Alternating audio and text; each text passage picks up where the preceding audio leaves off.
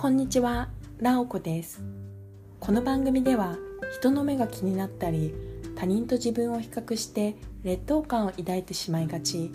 だけど一度しかない人生自分のために生きたい方に向けた日常で使えるちょっとしたヒントをお送りしています。今回は苦手な人のことが頭から離れない時におすすめの考え方についてお伝えします。早速ですがその考え方とは苦手な人のことを考えている時間無駄じゃない？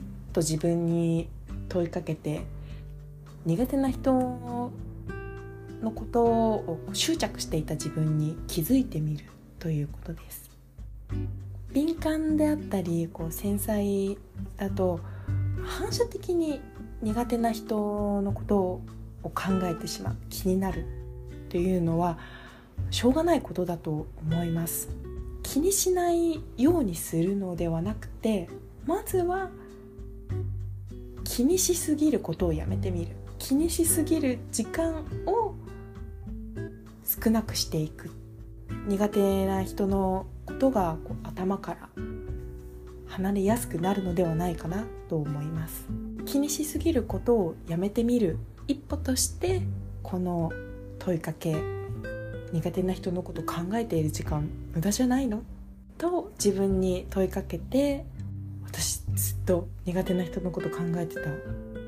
苦手な人のこと苦手なのに考えたくない考えたくないのに執着してたわ。っていうふうに自分に気づいてみる。といいと思います。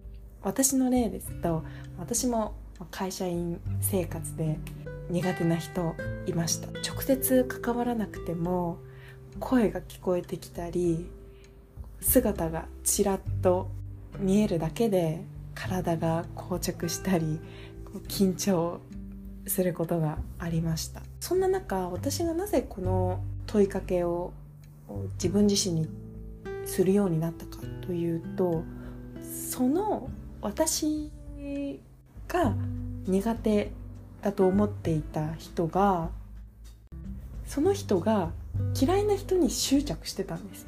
ちょっとややこしいんですけど私が苦手な人 A さんだとします。A さんが B さんのことを嫌ってる。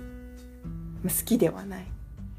けど B さんのことを周りに聞こえるぐらい声でこう悪口を言ってる。その会話に参加してない私に聞こえるぐらいの声で悪口を言っている。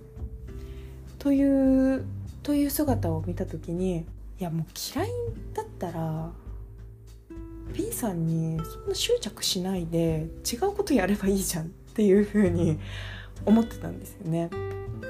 A さんに対して。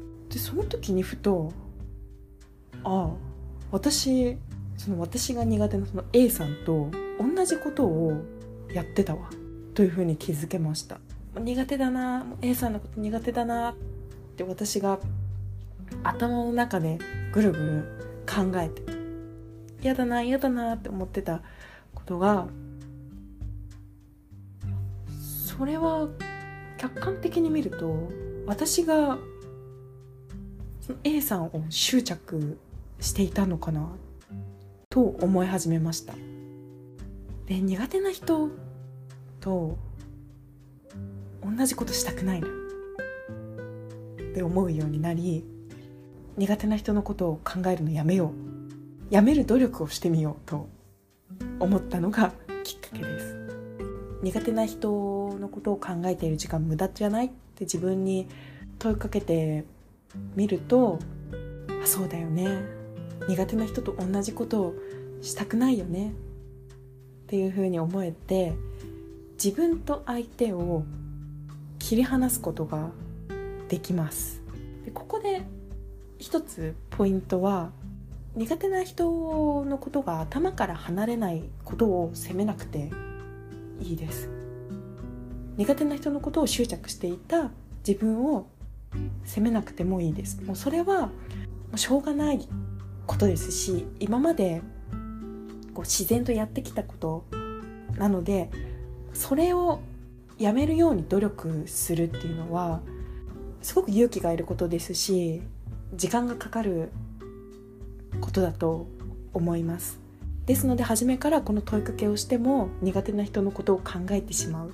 そんなそれはおそらく自然なことだと思うので徐々に徐々に問いかける頻度を多くしたりこう意識的に自分に問いかけてみて相手と自分を切り離す練習負の気持ちにこう飲み込まれない練習をしていくといいのかなと思います。無理をせずできなくてもやってみる。